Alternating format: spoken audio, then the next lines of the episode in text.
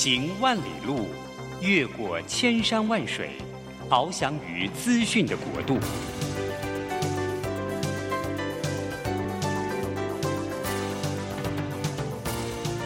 以全方位的视野，飞向更高更远的目标。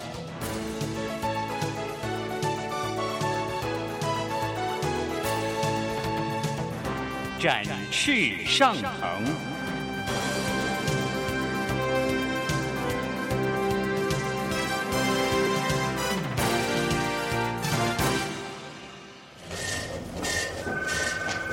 这工作不是我的专业。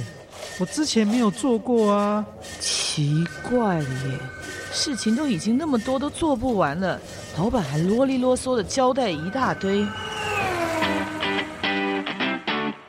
职场轻松学，透过职场达人的真实故事以及深入职场的剖析，在轻松对话当中解答您的工作疑虑，排除您的工作障碍。职场不能说不敢说的，在这里一次让您轻松学。欢迎收听张敏敏制作主持的《职场轻松学》。桃园 FM 一零四点三 GoGo Radio，台北 FM 九零点九佳音广播电台，这里是佳音老联播网。亲爱的听众朋友，您好，欢迎来到我们《职场轻松学》，我是张敏敏。哎，职场轻松学呢，我们希望能够从轻松的对谈里面，让各位可以从这样里面呢，截取一些哎，对您工作上帮助，然后呢，您觉得还蛮有启发的一些想法或者是观点，轻松谈，所以能够轻松学。那今天这集的节目呢，是由敏明这边开讲，那我所要谈的主题就是八卦。我不知道各位有没有那个八卦，或者是呃，你知道公司里面的。谣言或放话哈，我不知道你会不会遇到这样的场景。那为什么我今天会提到这个主题呢？是因为，呃，我在过年前我辅导了一个厂商啊，那个厂商呢，他想要运用一个管理学的工具，那那个老板想要希望能够让大家可以专注在工作上，那彼此可以跨部门工作跟协调。那我在上课的时候，我就不知道为什么，我总觉得上课的气氛怪怪的。那大家呢，问的问题。呃，我觉得大概有百分之七十 percent 吧，其实都不是针对这个管理工具到底要怎么用。我一直被问说，这个管理工具，呃，为什么不能够呃变成 KPI？好，那如果变成 KPI，我会遇到什么事？那如果老板今天对这管理工具他不在乎，会如何如何？我就发觉很多的对话都剑指这个最高领导者、最高长官。我就想说，到底怎么回事啊？因为跟我以前的经验值很不一样，所以那天呢，整个呃课程下来，我就把那个老板就是邀请他留下来，然后跟他对谈一下。其实她是一个充满活力的女性啊，然后对于创业有一个我说不出来的热忱，我也可以感觉到她是很努力的去打开这个江山，然后让自己呢，在除了台湾以外，在中国大陆还有全世界其他地方都有工厂。那也因为呢，整个供应链去中化，所以他也做了非常快跟明智的决定啊，决定要把中国那边的厂，然后呢，让他有个新的整理，然后呢，回到台湾来，所以算是真正的立足在台湾，生根在台湾。我觉得对于台湾的产业有非常大的贡献。可他在跟我讲话的时候啊，最后他突然讲了一句话，他就说：“他说老师啊，我们最近在 KPI。”好，各位，KPI 变成一个动词，很有趣哦。他说我们最近在 KPI，然后呢，我有放话，我的员工说，我的一级主管说，今年领的不会像以前那么好。为什么呢？因为前一年我们成长了百分之四十五，而今年我们只有成长百分之三十，所以呢，因为没有去年成长那么好，年终不要期待太多。他说我就放话。希望我的一级主管们能够自己要留意，好，达标很重要，高成长很重要。我听到放话，我接下来我就很直觉的访问他，我就说：“我说董事长，你为什么要放话？”他说：“我不放话，他不会知道我多紧张啊。”那我就说：“你讲了这些，你觉得听的这些一级主管他们之后会怎么做呢？”然后这个董事长他就说。我当然希望他们皮绷紧，然后要全力冲刺啊！不然把厂从中国带回台湾，这个成本很高啊。如果没有高成长的话，怎么样能够 cover 这个成本？我压力很大。那我就问他说：“那你希望他们绷紧神经之后呢？你希望他们怎么带他的团队呢？”他就跟我讲：“怎么带那是他的事，但我的一级主管，我要他们知道我压力很大，我这个董事长压力很大，我们要一起往前冲，我们一定要一起努力。”然后我就说：“哎，你说这个年终会变得比较少，你跟几个人说啊？”他说：“我就跟两个人说啊，才两个人，怎么可能？这两个人他不会乱讲的啦。”我说：“但他是你的一级主管，对吗？”他说：“是。”你有告诉这两个一级主管，他们听完之后不要再讲吗？他说：“没有。”那我说：“董事长，你相信吗？你的这，你针对这两个一级主管的放话，其实应该整公司主要的干部大家都知道了，你信不信？”他说：“怎么可能？”我说，嗯，我今天的课程，我有感觉到大家对于年终的期待和失落感，好像某部分在课堂里面的讨论是有迸发出来的。我说，你要去思考一下，如果今天你担心大家没有办法高成长，而没有办法都领得好的话，何不把你的担忧跟全部的人公开说一说，聊一聊呢？你觉得这样会不会比较好？那这位董事长他就不说话了。那各位。如果你是这个故事里面的主人翁，你会做什么样的决定呢？你会放话吗？为什么要放话？你想做什么？我觉得，如果你能够更进一步的去思考这些动作，也许你会发觉放话对于管理来讲，真的不是一个，至少我自己认为是一个好的工具。我觉得有什么话明白的讲，对员工而言说清楚，其实它让人的焦虑感比较低。员工如果焦虑感比较低，他的不确定性比较低，那么员工会更容易安心在目前的工作上。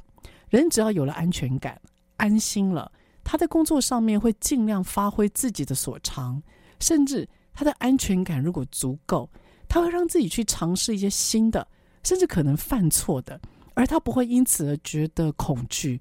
你知道，人怕犯错就是怕被罚嘛。可当今天如果公司告诉我说，没关系，你去犯错，你试试看，在一定的范围之内，你要尝试，而且你有经验值，对公司是好的。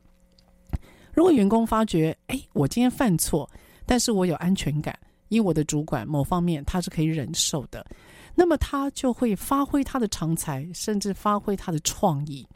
所以反过来讲，有必要放话吗？那公司里面充满谣言是一个什么样的情况呢？更甚者，如果你是那个谣言的主角，你会怎么做呢？这样子的谣言会困扰你吗？它会给你什么样的影响呢？还是你是一个谣言的不粘锅？谣言对你没有感觉？我不知道你的心情是如何。所以，我们今天就要跟大家来谈一谈有关于我们工作上面我们蛮常会遇到的主题，就是公司哎有放话。公司有谣言，而如果你是主管，或如果你是当事人，你要怎么样来应对呢？所以关于谣言放话，哎，是我们的职场上小小的主题，今天要来跟大家来做分享哦。好，我们下一个段落再回来。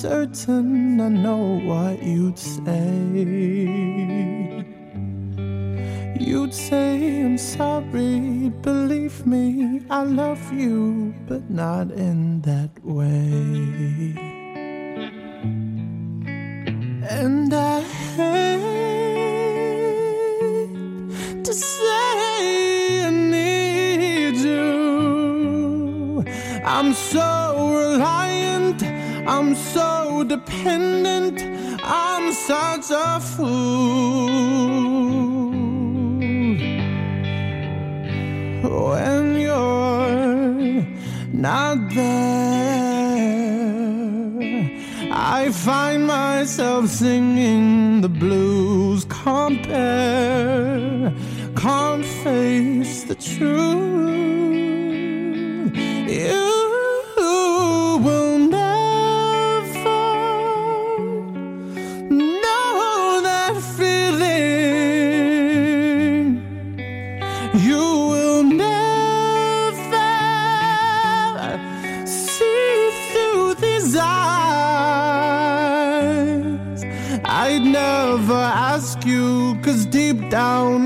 to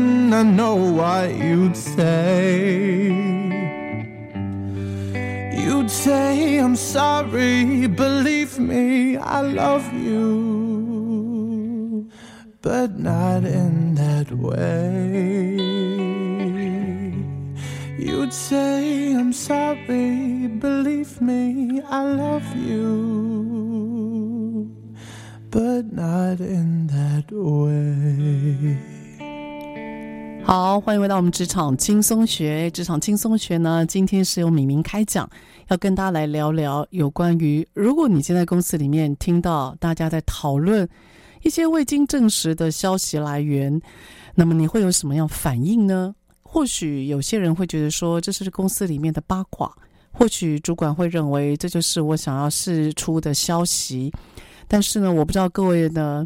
工作上的人哦，我不知道你心情如何啦，但是我自己是非常讨厌这些八卦留言，还有一些小消息的。那有关于这个八卦或者是留言，为什么会让人觉得反应很大？而一般而放话的人就是预期你会有反应，所以他才会刻意做放一些消息。因此呢，我觉得对于办公室里面的谣言或放话，一个聪明的你。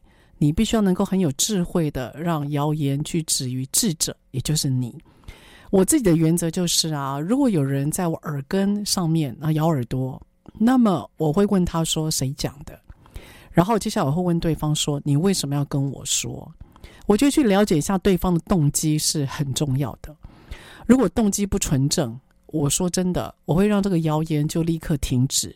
而且我也会劝告那个人说，如果一个没有经过证实的消息，你最好不要再传了。好，我觉得我是会担任这样的角色的人。那我不知道你会不会？好，有关于谣言为什么会让人非常的好奇，而在办公室里面甚至形成一种很奇怪的次文化哦，它其实是有原因的。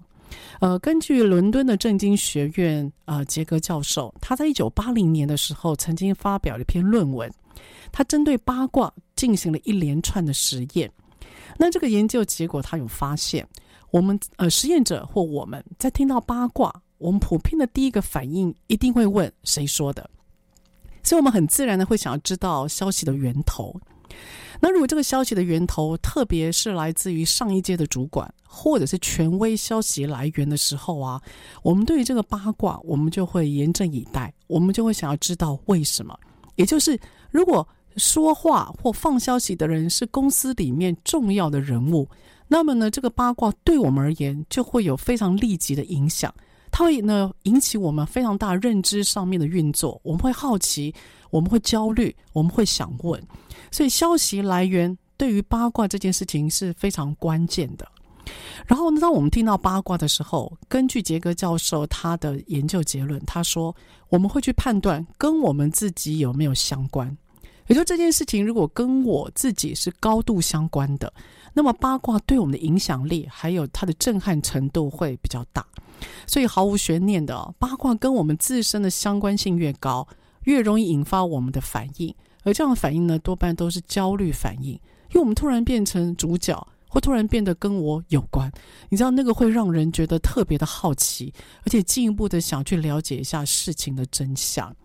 而这让我想到最近啊，呃，科技产业哦，有非常多这个你知道就是 lay off 的消息哦，我就常在想，如果我是那些科技产业的员工，然后我在媒体上看到我的公司啊说要裁员五千人，说要裁员一万人，哇，我我觉得那个对我的心情还有工作的情绪应该是有很大的影响啊。你知道人最焦虑的时候啊，往往不是事情发生的当下。人最焦虑的时候啊，往往是在事情还没有发生的那一段时间。所以呢，我们在听到八卦，如果跟我们自身相关，而且是负面消息的时候啊，我想没有，我想每个人都是一样的，我们非常的焦虑去等待，然后或者是我们非常焦虑的要去寻找这个事情的真相还有源头。你在这寻找的过程当中啊，就有很大的情绪。好，我自己认为一个好的公司、好的主管不应该让员工长期陷入这样的情绪。好，那在有关于杰格教授的这个呃研究里面啊，他提到八卦，他说八卦最重要的就是。对公司为什么会重要？就是八卦本身会有一种求证的过程。求证的过程，比如说我们可能会去问说：“哎，张某某，哎，你有听说最公司最近在干嘛吗？”哎，李某某，你有听说呃呃，你有没有听说我们可能有人要外派或如何？哎，林某某，哎，你有没有听说啊？公司接下来啊会可能会呃外移啊或什么的？你知道那个求证的过程，它就会让当事人变成散布八卦的人。那当事人其实是没有感觉的，他只是在求证。可是呢，他在求证的过程呢，他会不断的把这个原来的讯息去做解说，不断的把这个原来的讯息呢放大重要的部分，然后呢去减少或者是去掉不重要的部分，这都是他自己认为的。所以求证的过程里面，会让求证者本身就变成八卦散布的人。而这样的过程呢，会影响公司非常大的一个涟漪的效应。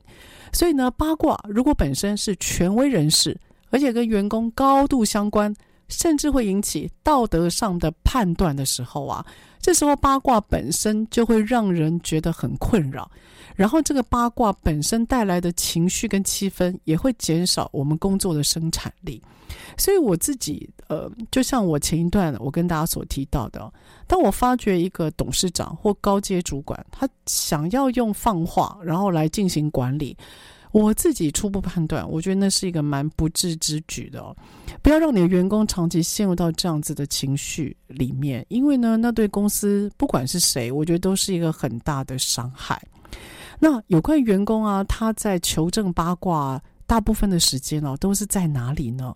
好，根据这样子研究，他说有关于求证八卦，大部分会发生在两个时间哦。第一个就是中午吃饭，中午的用餐时间是求证八卦最好的时间哦，因为它非常有正当性啊，大家总是要吃饭嘛。那吃饭的时候聚在一起哦，彼此求证，然后呢，我们还有有些人也怕自己是 information end。好，就是当什么事情都发生了，只有自己不知道，所以呢，中午吃饭就会变成求证八卦非常重要的时间段。好，所以你会看到中午啊，那一坨一坨的相约好，然后出去吃个面、吃个饭，你就你就看着那一坨人群，你大概就可以知道这一群一群的人啊，就是彼此八卦或讯息的人际网络。那八卦的另另外第二个求证的时间就是下班之后的加班。我不知道你有没有这样子的一个经验哈？有时候呢，我们加班其实是因为同事也在加班，然后我自己的经验是，下班之后的加班哦，呃，工作效率非常低。那我们光吃饭就花了一个多小时，那因为大家都不在嘛，所以你会发觉讲话没有边际，不像白天的时候还要故意压低声音哦，你根本呢当事人反正也不在现场，所以就开始大喇喇的讲。那从大喇喇的讲。到深度讨论，进一步求证。我印象中了，为了要能够求证八卦，在晚餐的这段时间，其实吃饭时间是特别长的。所以我常常会觉得自己啊，下班之后的加班真的工作上很没有效率。然后呢，你会发觉同事们呢，在讲一些重要人物的时候特别带劲。好，然后也不管旁边有谁了，因为已经没有编辑了。所以根据这项研究，他就说。在求证八卦的时候，最重要的两个时间段，其实一个是中午，一个是下班之后的加班。所以你会发觉啊，当公司今天如果还有给加班费，哦，我你就想，如果你是员工，我今天加班，我还可以拖一点时间跟同事交谊感情，还有交流讯息，另外还有加班费领。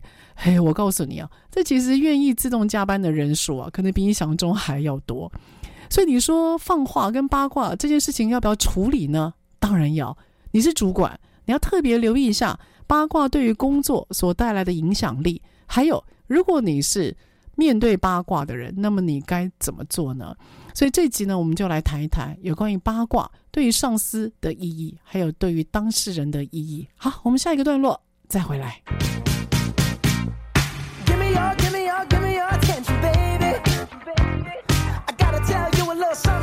yourself.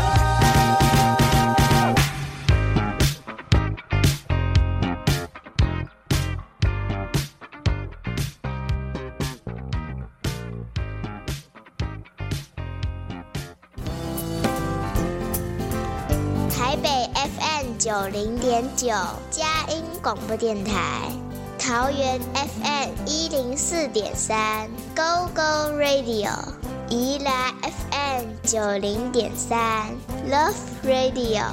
这里是佳音 Love 联播网，精彩节目，欢迎继续收听。欢迎回到我们职场轻松学，职场轻松学在每个礼拜三早上八点到九点播出。那我们的频道呢是桃园 FM 一零四点三 GO GO Radio，台北市 FM 九零点九佳音广播电台。那现在才加入我们的听众朋友们呢，你也可以定频您的收音机，那或者是您是用 Podcast 或其他的平台来收听我们节目的伙伴，那你也可以呢呃上网，然后打关键字“职场轻松学”，那您都可以在网络上。面随选随听，我现在真的觉得 Podcast 非常的方便哦。像那个明明老师今年会有个壮举，那就是我五月份的时候要去一趟那个法国啊，应该不能讲法国而已啊。我五月份要去一趟巴黎，然后去意大利的呃罗马，还有佛罗伦斯。我打算要自助哈，然后我要带着我那个老公啊，我老公呢活了五十岁了，可是呢他这辈子没有离开过亚洲，那我就觉得哎，把他带离亚洲进入到欧洲呢，是我人生非常重要的责任啊，所以我这次呢打算用我十四年来用信用卡累积的点数，然后五月份我要换机票，从台湾飞到那个巴黎，然后呢从巴黎再飞到。罗马，然后再从罗马坐火车到佛罗伦斯，然后再从佛罗伦斯呢再飞回那个巴黎，然后从巴黎再回台湾。那我这样前前后后我已经准备了二十二天的假期，啊，希望能够把以前走过的一段路呢带着老公，然后能够也跟他走一趟，然后看一看我所谓的欧洲的视野。那因此呢，明明老师现在在做什么呢？是因为我在努力学的法文，好，法文。哎，各位，我就想，这个活到一把年纪了，总不能一直讲英文，然后英文又洋金帮洋金帮的。我想说，是不是应该年纪到了？谁说老狗不能学新把戏？Podcast 又这么的方便，我想再怎么样，这个带了一个很无助、只会讲中文的老公，那总要自己总要能够学点法文吧？到时候出状况了，应该还是靠我吧？所以我就开始学法文。然后呢，我就找一些 podcast，哎，真的现在 podcast 还有网络资源真的非常的多哦。他会从最基础的母音的发音，然后再告诉你一些旅游观光需要用到的句子，接着他又告诉你一些动词变化。所以我最近因为我有跑步的习惯嘛，好，我一个礼拜大概会。固定让自己跑步，大概跑个三天，好，每次跑大概八公里左右。那八公里大概大概会需要一个小时，好，多一点点。所以呢，我就利用这一个小时的时间，我就打开 Podcast。我现在在学习练法文，哎，我觉得还蛮有成就感的，挺不错的。所以现在网络资源真的非常的发达，而且丰富。只要你肯学，我觉得都是可以找到各种免费资源，让自己更强壮。我觉得挺好的。好了，这集呢是敏明开讲，那要跟。大家讲一下所谓的八卦或者是谣言哦。有关于八卦或谣言哦，其实是我之前我的工作经验里面我很常遇到的。然后我也承认，我常常都是八卦的中心。好，为什么呢？因为我讲话很直啊。长期听我听众朋友的人就知道了，那个明明老师讲话非常直接哦。在广播里面当然会稍微克制一点，可在实体的课程里面呢、啊，如果需要我做回馈的话，当然在不伤害对方的情况底下，我会非常温柔的直接，因为我都觉得大家都是成人了，有时候你讲话拐弯抹角，其实对方是听不太懂的。再加上呢，我们相处的时间这么短。好，大概一天六个小时、七个小时，其实课程就结束了，也是见面就结束了。可是能够真正让对方学习到的，时间如此有限的情况底下，我都希望不要拐弯抹角。能够怎么样给予直接的回馈或答案，我认为会比较好。可能因为长期养成这样的个性吧，哈，所以呢，呃，我通常在工作还有就是在课程里面，哈，那我希望能够比较高效率，而且呢，我承认会有某方面的强度。所以最近我的学员也多半都是一些中高阶的主管，可能年纪也长了吧，对于这样的直接反馈，他们其实是比较能接受的。然后我有发现啊，年轻的伙伴哦，二十多岁、三十岁左右的伙伴，他们也喜欢直接。他们不喜欢太拐弯抹角，因为有时候太直，有时候呢太拐弯抹角，他们会觉得很浪费时间。以外，还有他们讨厌讲话速度比较慢、想很久的人。所以，如果你能够直接的给予回馈，不带情绪，没有喜好，就是给予回馈，甚至可以告诉他们直接怎么做。我认为他的年轻的伙伴其实相较是接受度比较高的哦，所以各位不要觉得直接就会伤人哦，我一点都不觉得，只要你在爱心当中有直接，我觉得是挺好的。所以现在呢，Podcast 上面有非常多这样的资源，然后呢，也让每个人都在不断的成长。我不知道各位听众朋友，您是否有自己喜欢的 Podcast，然后去学习去看一看，有时候不一定要同意对方的观点。但是在你提出反对的时候，你必须要能够告诉对方，那什么是对的。批评别人很容易啊，哦，有时候我们看别人啊，他应该这么做，好，我们看别人，哎呀，他应该如何，指责别人很容易啊。但接下来你要提的是，那接下来呢？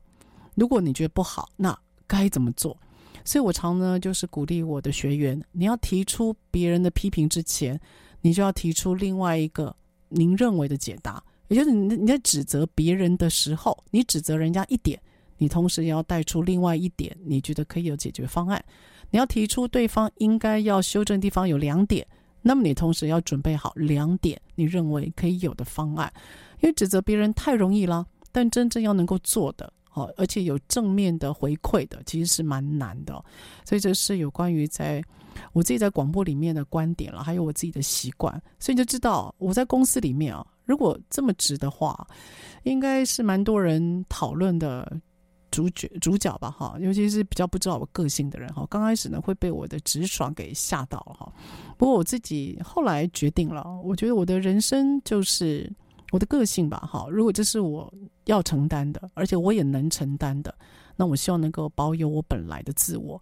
我不希望因为别人对我如何如何哦，那指指点点，然后我就变得不像自己了。呃，我我说实在话，我也曾经想要改变自己，和让自己不要那么活泼，笑的时候不要那么开，讲话的时候呢婉转一点，然后希望能够永远保持笑容哈。然后对于每一个每一个你知道就是八卦或什么，我是一概不予拒绝。可是那是我最不快乐的时间哦。然后我发觉呢，我刻意不做自己的时候啊，我的身体讯号也很多，我开始有荨麻疹，我胃会痛。然后身体呢就是水肿、吃肥，啊，后来我实在受不了了。然后那后来那个工作我也离开了，因此我最后决定做我自己。好，我觉得不要伤害别人，把自己的强项能够让别人知道，甚至帮助别人，只要利益是好的，我觉得都是很棒的。所以这一集的八卦呢，或者是留言吧，这个主题呢，某方面。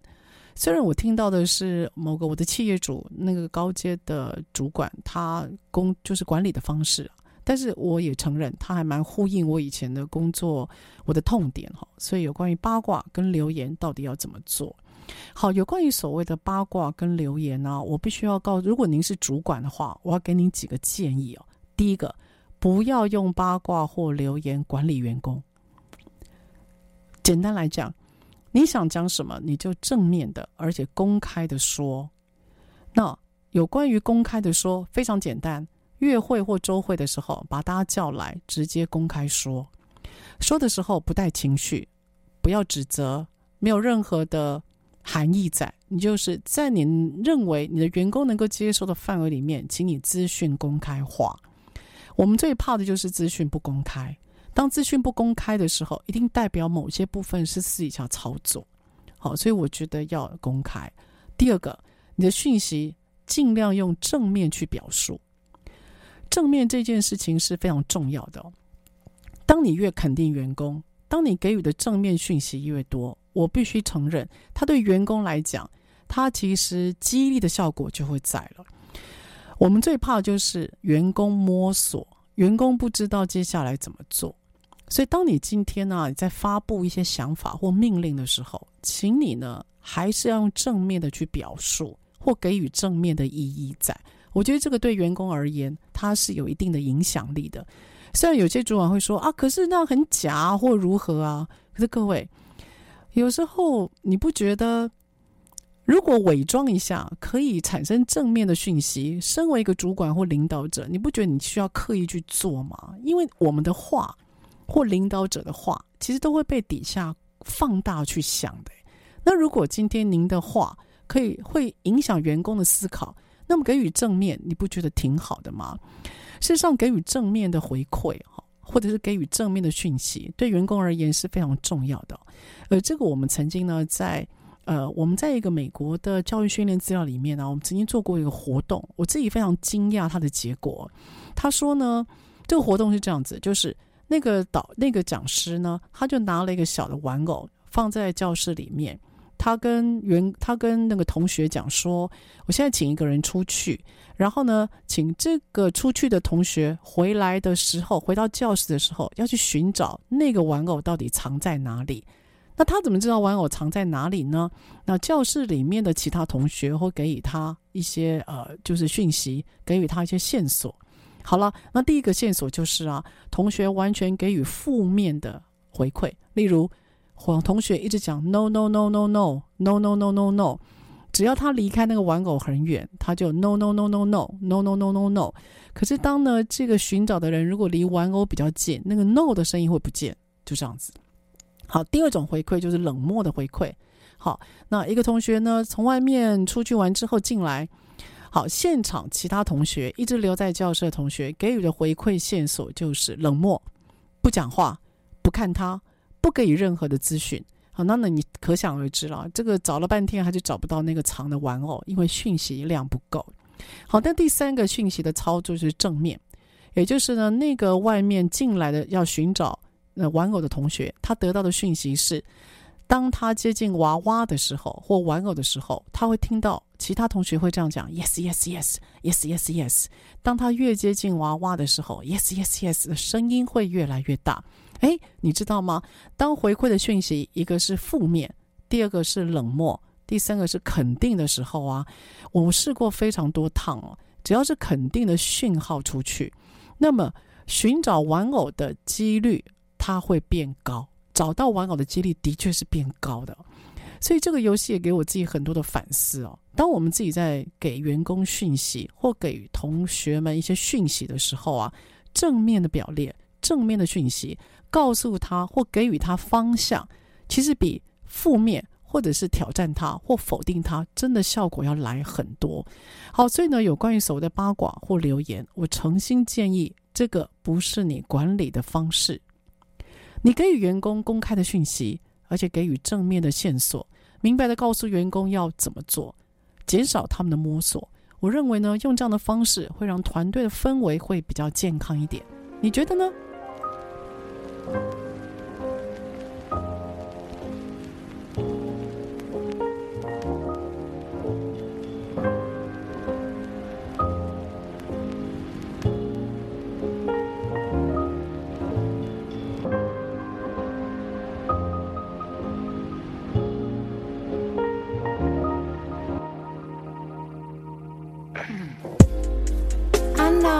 you've got things to do.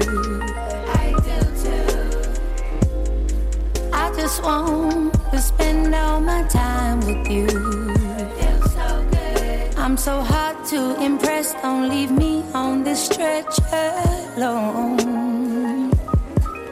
When I'm out at a party, I'm just excited to get home and dream about you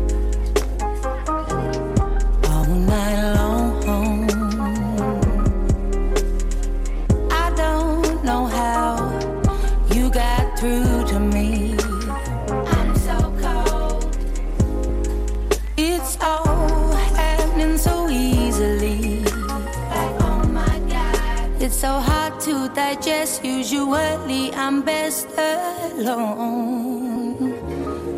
But every time that you text, I want to get on the next flight home and dream next to you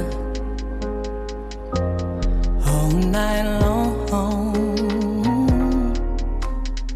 Maybe it's the way.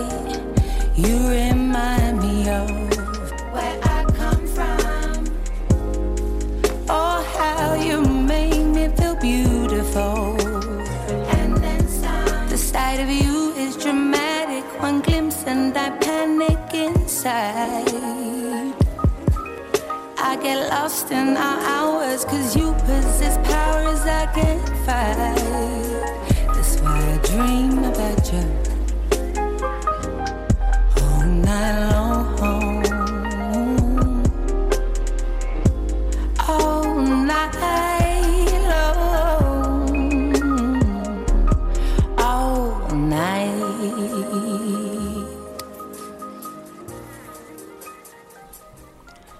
好，欢迎到我们职场轻松学这一集呢，是由敏明开讲。哎，我们谈到的主题就是流言或八卦。你知道，我常笑着讲，这所谓的八卦，它为什么让人觉得特别的引起兴趣？是因为很多的八卦会让人感觉似真似假，那个真的是蛮可怕的。那我不知道你是不是这个谣言或八卦的主角？好，这个我偶尔会碰到。但是呢，每次碰一次啊，你知道那个心情的受伤就很严重。所以，如果你是当事人，谣言或八卦的当事人，那么你要怎么办呢？我自己要整理出三个步骤供各位参考。三个步骤的建议就是：步骤一，听到的时候不带情绪；步骤二，正面的澄清讯息；步骤三，就是闭嘴，不要再说。好，那我先解释一下步骤一，就是不带情绪。当你听到有人在跟你讲关于您的八卦或关于您的讯息的时候啊，其实你听到的时候不要反应太大。你知道为什么有人会跟你咬耳朵？就是他在等待你那个情绪，他在等待你那个反应。如果你反应特别大，你突然高声的叫出来，你眼神看起来非常的狰狞，然后人很奇怪。那讲的人就在等待那戏剧性的一刻，因为他呢就可以有素材再讲给别人听，所以我觉得你要把这个反应弄得比较小，所以不要带太多的情绪，永远要记住，情绪一定是管理最大的呃工具，也就当你真要管理别人跟管理自己的时候啊，那个表情是你最重要的统御的工具，不要小看那个表情哦，所以你要确定自己是在。表情的控制底下，那有关于情绪的掌控就变得非常的重要。所以再怎么样难过，或再怎么样生气，再怎么样无辜，你千万不要拉着对方，然后一直在诉苦，一直在重复，一直在说这件事情。有关于情绪，再堆叠情绪哦，是我们办公室里面最麻烦的事情哦。所以不要让自己呃进入这样的漩涡里面，然后呢用用这样的方式，结果反过来伤害自己。好，所以第一个。要记住，不要带情绪。好，第二个就是啊，我会鼓励你正面的应对，而且澄清。好，我建议你可以看一下有关于八卦的来源哦。如果你有心的话，你应该可以找到源头，或者是主要在讲的人。好，你要记住哦，主要在讲的人，他不是为了伤害你，他只是想要澄清，他认为这件事情很重要，所以不要带着一个负面的或者是很大的愤怒的心情去找到源头。好，你可以呢，我刚不提到中午吃饭吗？你可以找到那一群人，中午吃饭的那一群人，然后加入他们的中餐，然后你可以直接的正面对决，请你一定要。找到源头，然后直接跟他们说事情到底怎么了。你相信我，当八卦的主角愿意加入午餐的时候啊，大家都是很受很欢迎的。你相信吗？因为每个人都想要听第一手消息啊。所以呢，你的第一手消息就是您，请你跟他们说明跟澄清。好，说的时候请注意，不要使用刺激性的语言，还有不要抱怨，不要推卸责任，不要特别讲人名。如果要讲的话，也是轻轻带过。好，那我是建议我自己是觉得不要讲人名了哈，很中肯的把事情给说出来，不要有任何的评判、委屈或者是愤怒，你就是把事情客观的讲一遍，然后呢，达到你想要澄清的目的就好了。好，而且让他们知道说你晓得他们在传，我觉得这件事情蛮重要的。所以直接去面对，然后把事情做澄清，问他们有没有事情要问你的。然后也期望他们这件事情到此为止，不要再说了。好，所以有关于有关于这个所谓的澄清这件事情，它需要勇气的哦。如果你自己没有准备好，好，没有勇气的话，我不认为很多人他可以对所谓的八卦直接对决。好，在这里呢，我要补充一下，就是当你今天要正面澄清或对决的之前，我建议你做一件事情，就是先去找您的主管，先打一下预防针。你知道，所有的主管他们最讨厌的或最害怕的就是员工惊吓他们。我一个外国的主管，他曾经跟我讲说：“Annie, don't surprise me, or I will surprise you。”好，这件事情一直让我印象很深刻。所以，其实老板们都希望员工都在他们的掌握或状况内。就算今天您的主管没有特别看着你，可是你要相信我，他其实是不希望你超出他的设想值以外的。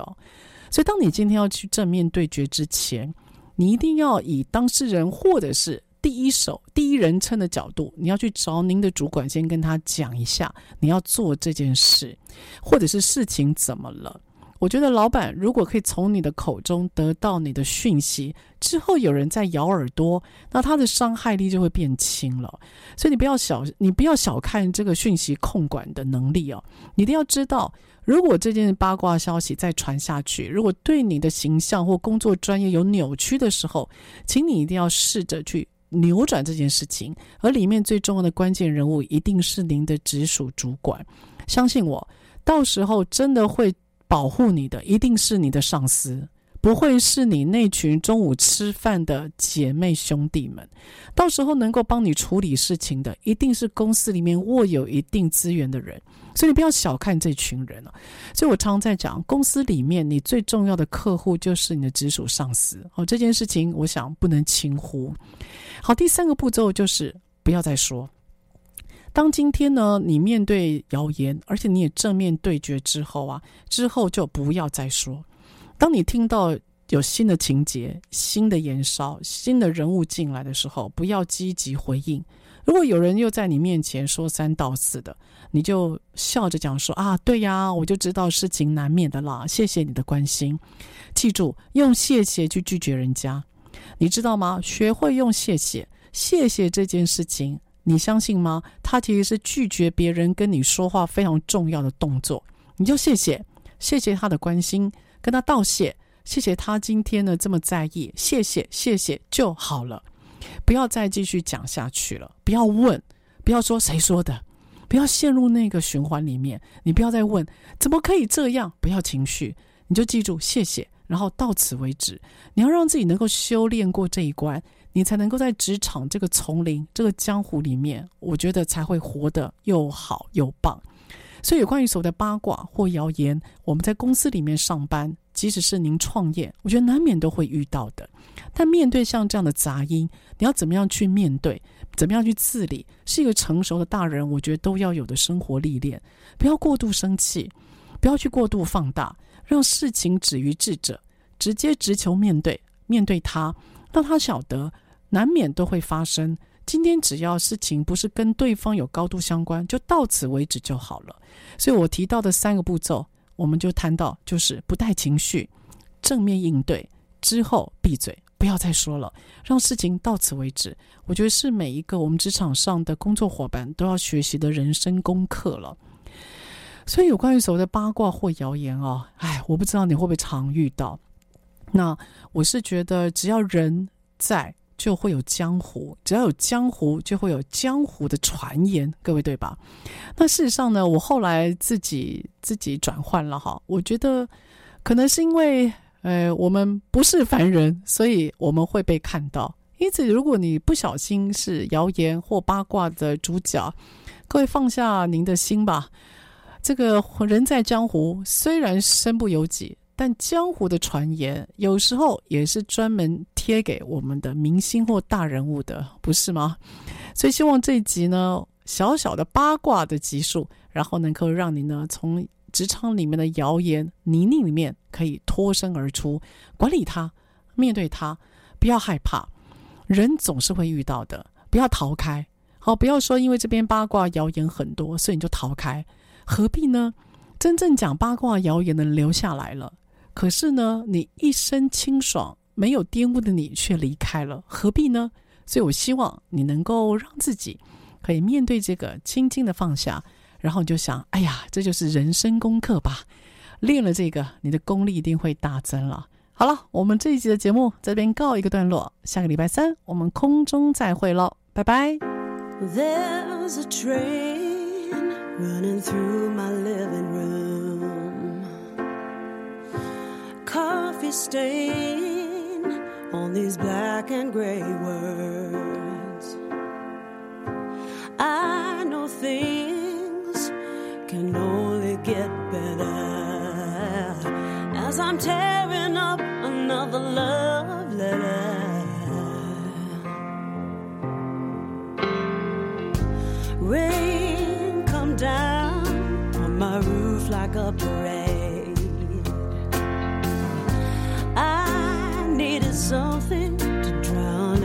my serenade. You come around when all the pain is chipped away. Yeah. And I believe